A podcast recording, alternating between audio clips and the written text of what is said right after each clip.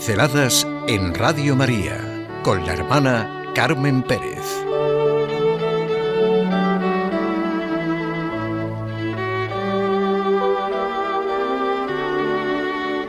Consolar al triste. Una conocidísima oración atribuida a San Francisco de Asís nos sirve para comenzar. Oh Señor, hazme un instrumento de tu paz, que no busque tanto ser consolado cuanto consolar ser comprendido cuanto comprender, ser amado cuanto amar, porque es dando como se recibe. La misericordia de Dios transforma el corazón del hombre, haciéndole experimentar un amor fiel y lo hace a su vez capaz de misericordia.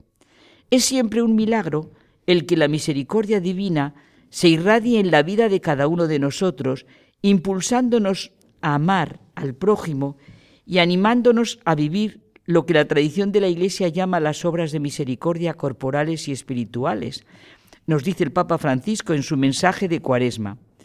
No se pueden separar las obras corporales de las espirituales.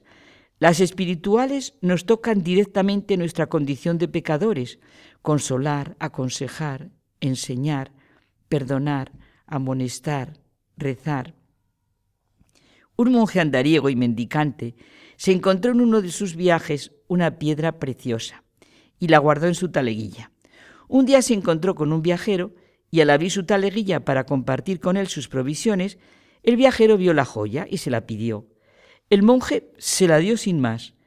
El viajero le, le dio las gracias y marchó lleno de gozo con aquel regalo inesperado de la piedra preciosa que bastaría para darle riqueza y seguridad todo el resto de sus días.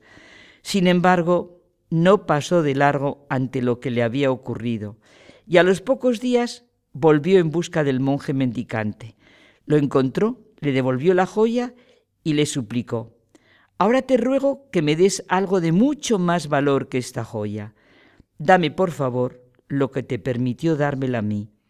Eso es realmente lo importante, el corazón misericordioso, la manera de vivir y de ser del monje que tenía conciencia exacta de lo que era realmente valioso. El monje mendicante se encontró de corazón a corazón con el viajero, que buscaba algo de lo que no era consciente, su propia felicidad y su manera de ir por la vida, de ver al prójimo en sus circunstancias concretas. La manera de actuar del monje le hizo desear encontrarse consigo mismo y con los demás. No es malo sentir tristeza, es algo profundamente humano. Jesucristo sintió tristeza, no solo en la última cena con sus discípulos, en el huerto de los olivos, en el Calvario.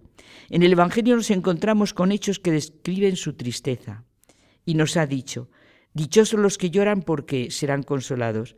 Venid a mí los que estáis cansados y agobiados y yo os aliviaré. El consuelo de Dios, por medio de su Espíritu Santo, nos consuela. Pero además Dios se vale de nosotros para consolarnos unos a otros.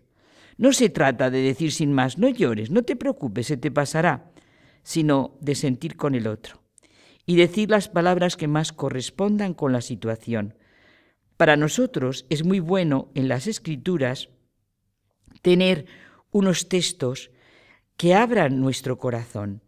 En los salmos podremos encontrar también palabras y actitudes de consuelo que requerimos. Por eso es conveniente recitarlos y meditarlos constantemente. Consolar al triste. ¿Cómo no va a ser una obra de misericordia alegrar al hermano? Contribuir a que supere su tristeza.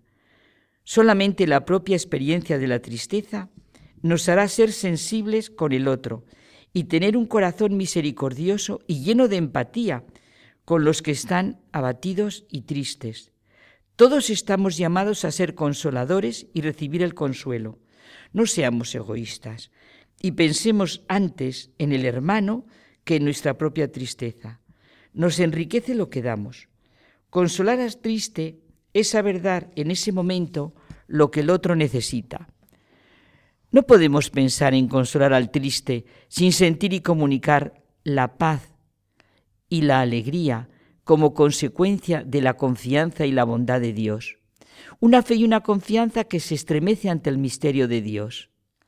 Él también es bueno donde no comprendemos su bondad. Lo sabemos. Pensémoslo, que la verdadera fuerza está en la bondad,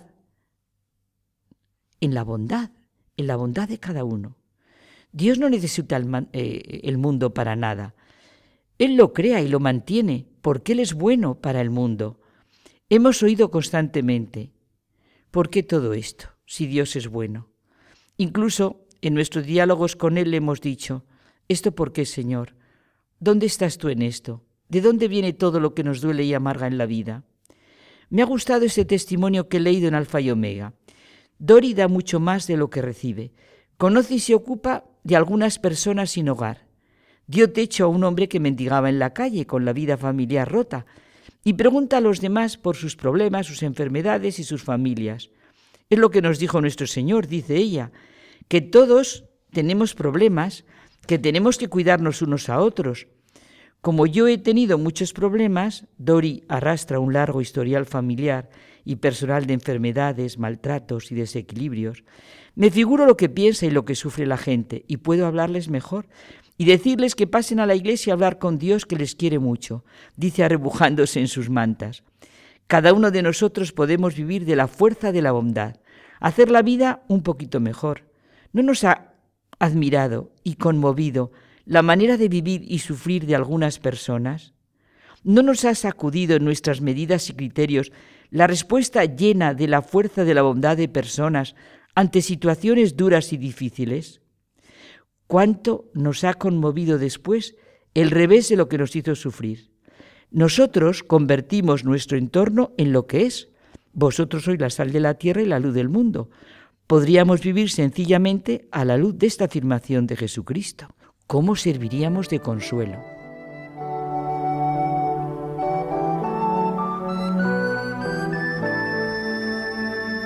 Pinceladas en Radio María con la hermana Carmen Pérez.